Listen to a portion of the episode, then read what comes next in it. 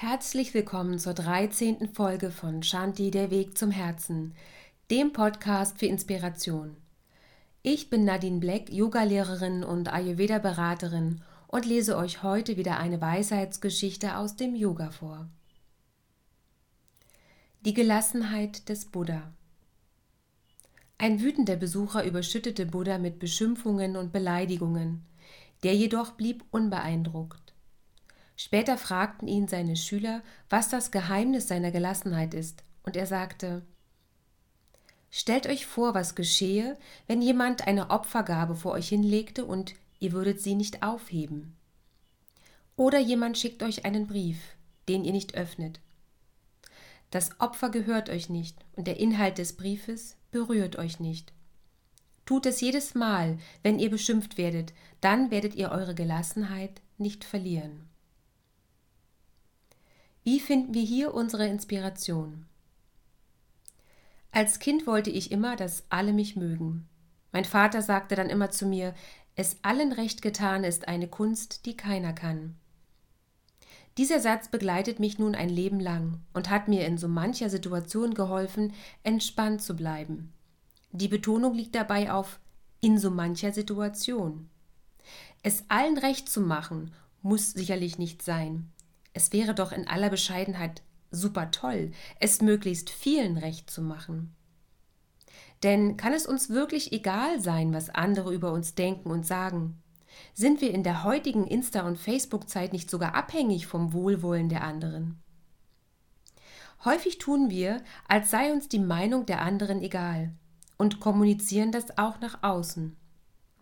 Ich weiß das, ich tue das nämlich auch. Doch in Wahrheit ist es das nicht. Ein Teil von uns mag das sicher auch glauben, doch tief im Inneren, denke ich, sind viele von uns viel verletzlicher, als wir zuzugeben bereit sind.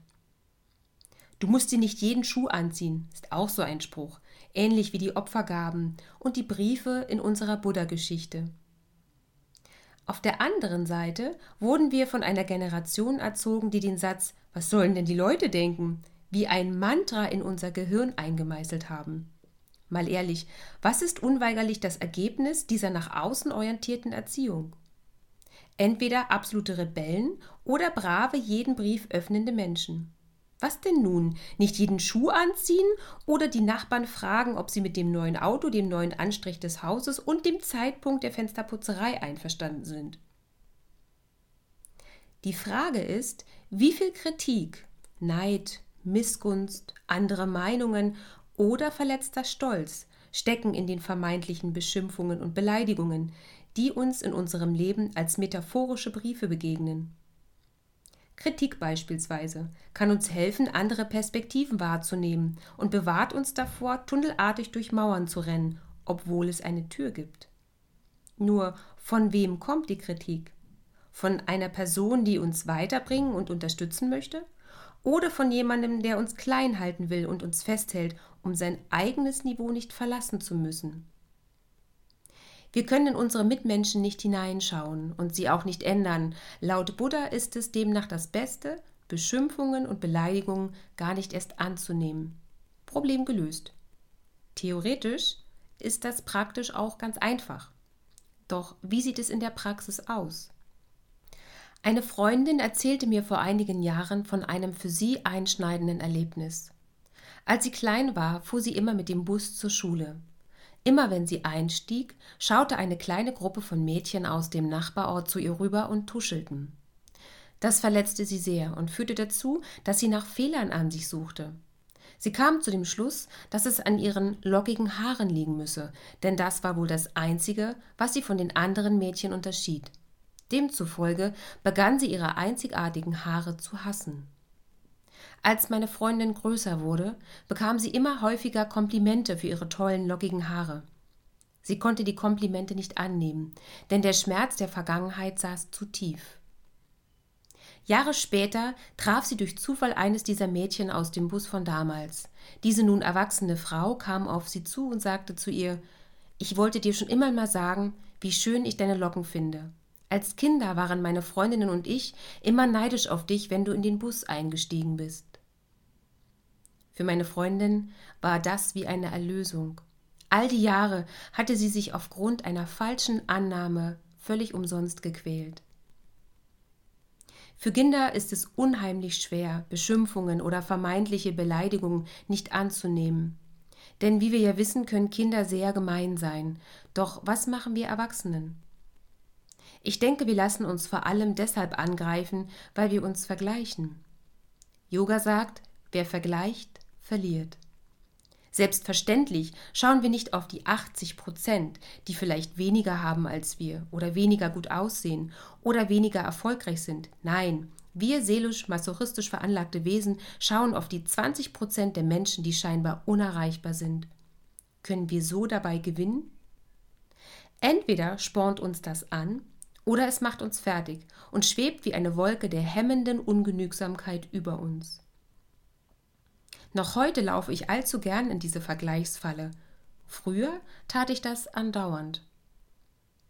Im Alter von 21 Jahren erhielt ich an einem Tag gleich zwei sehr fragwürdige Briefe, die ich naiverweise öffnete.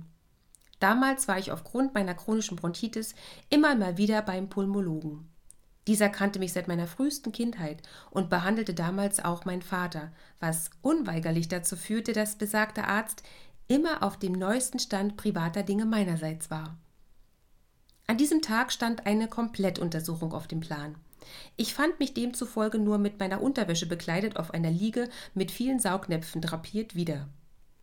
Der liebe Herr Doktor pflegte zuweilen immer eine recht lockere Unterhaltung zu führen. Der Höhepunkt seiner weit gefächerten Witzeleien war der Satz Frau Black, ich weiß gar nicht, was Sie haben. Sie sind doch gleichmäßig rund. Aha, Ergänzend möchte ich noch hinzufügen, dieser Arzt war locker 30 Jahre älter als ich, sehr groß, sehr schlank und mit sehr wenig Haaren gesegnet, zumindest den Kopf betreffend. Dem nicht genug, ging es in die zweite Runde ins Vorzimmer seiner Schwester auf die Waage. Gerade als ich ihm mitteilen wollte, dass meine Jeans sicher allein schon zwei Kilo wiegen würde, flötete diese mir ins Ohr, also Frau Black. Ganz schön viel, oder? Sie müssten mal ein bisschen Sport machen. Bitte? Meine Kinnlade fiel runter und ich wusste darauf keine Antwort. Schlagfertigkeit ist oftmals das, was einem auf dem Nachhauseweg einfällt. Ich hätte antworten müssen, dass ich mitten in meiner Gymnastiklehrerausbildung bin, sprich täglich mindestens drei Stunden Sport als Unterricht habe. Außerdem arbeitete ich längst als Fitnesstrainerin in diversen Studios und das mindestens an vier Abenden pro Woche. Ich gebe zu, mein BMI war suboptimal. Aber was heißt das schon? Punkt 1, ich habe schwere Knochen. Und Punkt 2, Muskeln wiegen nun mal mehr als Fett. Das weiß doch nur wirklich jeder. Unser Ego will einen nicht vorhandenen Status, vorgaukelnd einer bitteren Scheinwelt erreichen. Für mich ist diese Scheinwelt des Wollens nicht stabil und weit entfernt von unserem wahren Kern. Was könnte einem Sturm von Beschimpfungen und Beleidigungen am besten standhalten? Ein Gebäude mit Säulen der Gelassenheit, und des Selbstvertrauens oder ein Gebäude mit Säulen des Vergleichens und der Depersonalisierung. Wie viel leichter wäre es, sich selbst erstmal so anzunehmen, wie man ist, mit der Aussicht auf eine ganz persönliche, individuelle Entwicklung und der Gelassenheit, einige Briefe und Opfer liegen zu lassen und sie durch ein Danke für das, was ist, zu ersetzen. Auch die Opfer in Form von Lob und Anerkennung verführen schnell, sich daran zu laben und den Selbstwert daran zu messen. Alles, was wir brauchen, sollten wir uns selbst geben. Also warum geben wir uns nicht mal eine Portion Gelassenheit? Ich verrate euch etwas. Wenn man den Dreh mit der Gelassenheit erstmal raus hat, ist es wunderbar befreiend. Gelassenheit zu behalten ist eine tägliche Übung und darf gerne zur Routine werden, wie das tägliche Zähneputzen. Wer weiß, möglicherweise denkst du schon beim nächsten Zähneputzen an Gelassenheit, an die Gelassenheit des Buddha.